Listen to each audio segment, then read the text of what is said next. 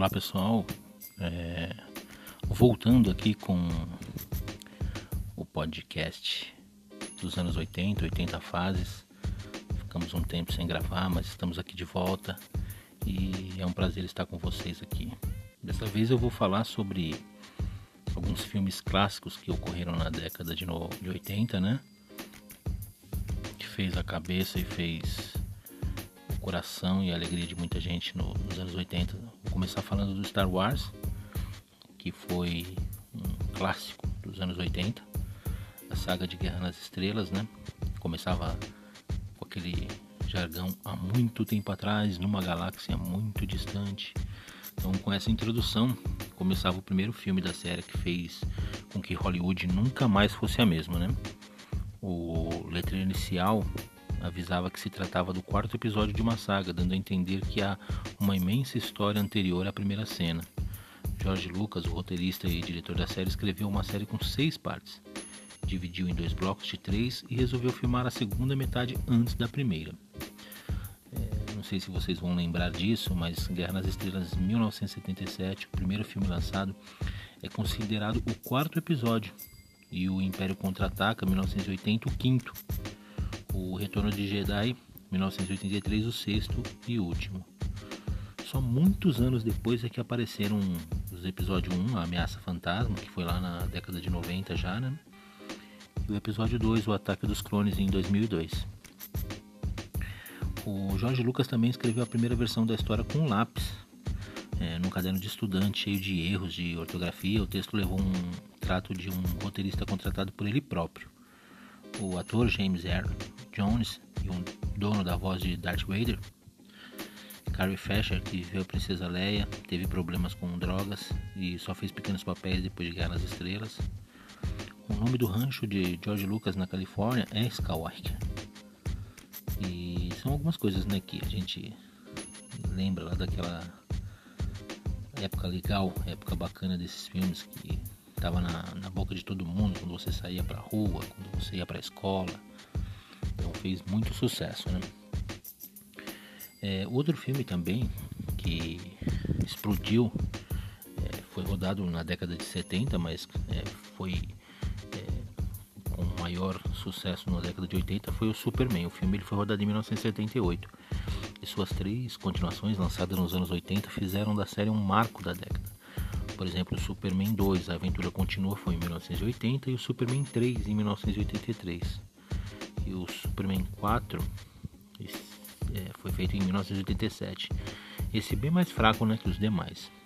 O, uma curiosidade, é, o Steven Spielberg chegou a receber um convite para dirigir Superman.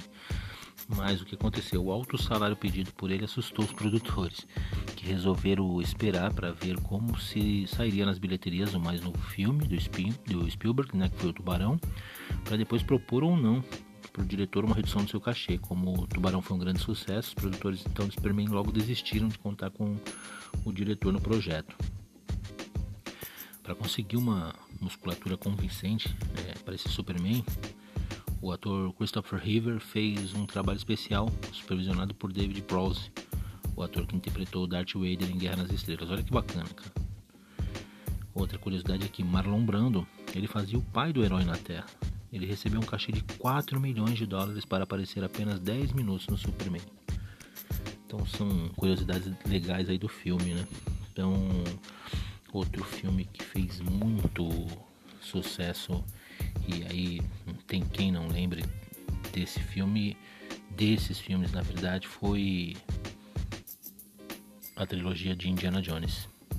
Criada pela dobradinha Steven Spielberg e George Lucas, a trilogia do arqueólogo Harrison Ford, que vivia em busca de objetos antigos, é um exemplo de filmes que marcaram toda a década de 80. O primeiro foi realizado em 1981, o segundo em 1984 e o último em 89. Então, quer dizer, durou a década toda e os filmes fazendo a alegria dos telespectadores, né? Dos amantes das aventuras de Indiana Jones. Em 1981 foi lançado Os, Caçadores da Arca Perdida, em 84 foi Indiana Jones e o Templo da Perdição e o último lá em 89 Indiana Jones e a Última Cruzada. É, Indiana Jones, ele lá no, no primeiro, em 1981, Indiana Jones tinha mais de 10 é, jaquetas de couro, contando com a do Harrison Ford e as do dublês. Para envelhecê-las, o figurinista Deborah Naldon usou um canivete suíço e uma escova de aço para deixá-las daquele estado que parecia na TV lá, todo, toda velha, toda acabada. O mesmo processo foi feito também com o chapéu do Indiana. É, eles pisavam o chapéu, deixavam ele bem maltratado para parecer que já estava gasto pelo tempo. É, então, nesse Indiana Jones, nesse primeiro, então a gente viu algumas cenas famosas que aconteceu e que marcou.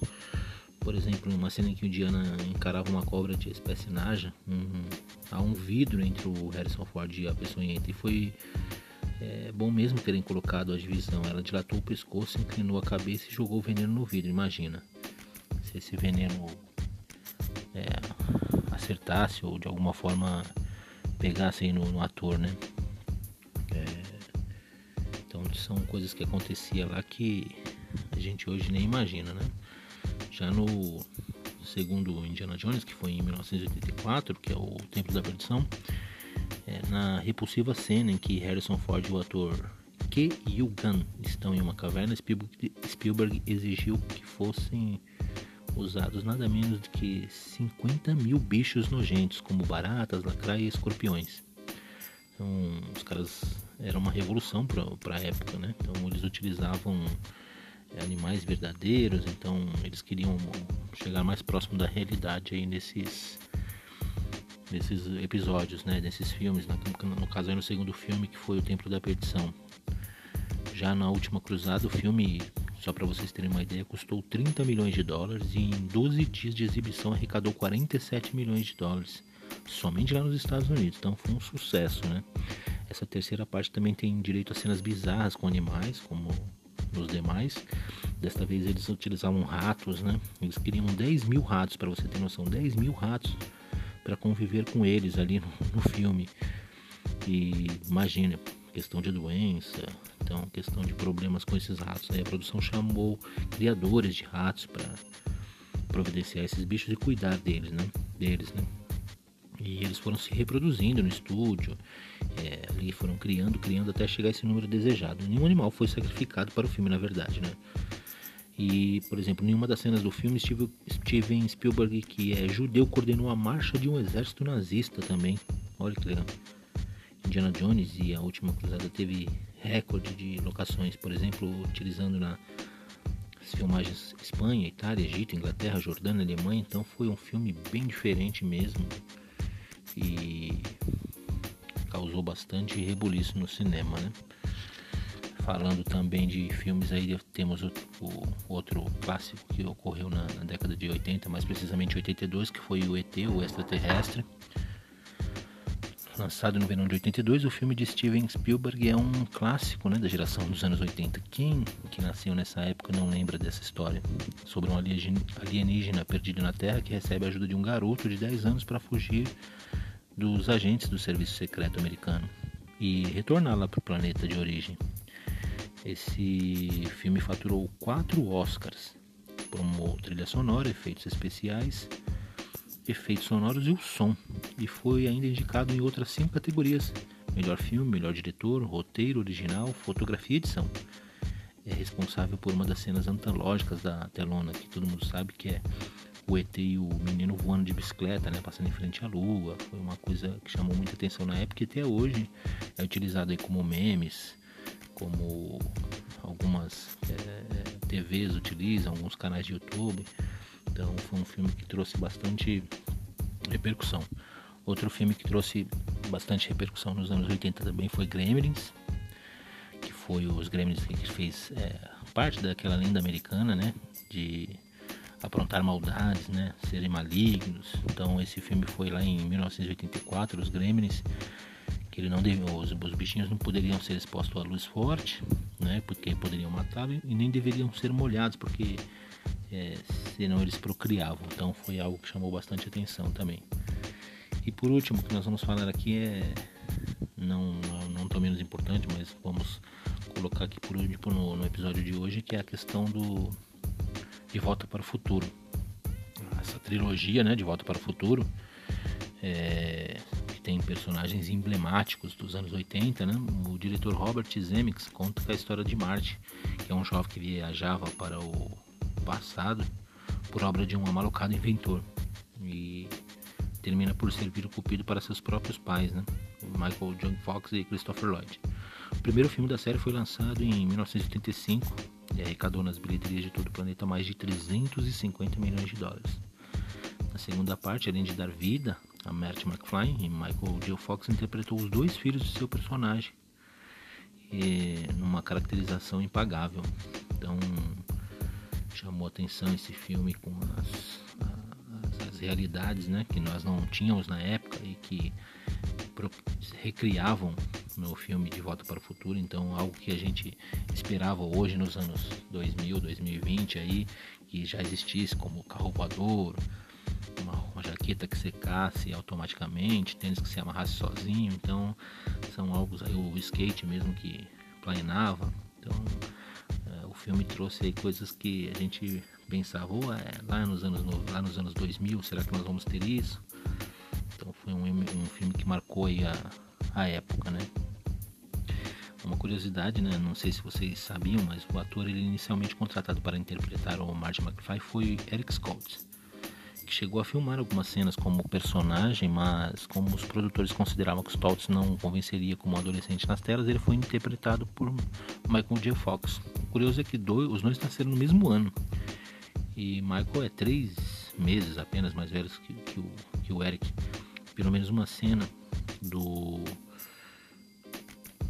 demissionário foi mantida, né? Quando o Biff leva um burro num bar nos anos 50 e o punho de Eric que aparece na cena. Quer dizer, utilizaram apenas um trechinho aí, né?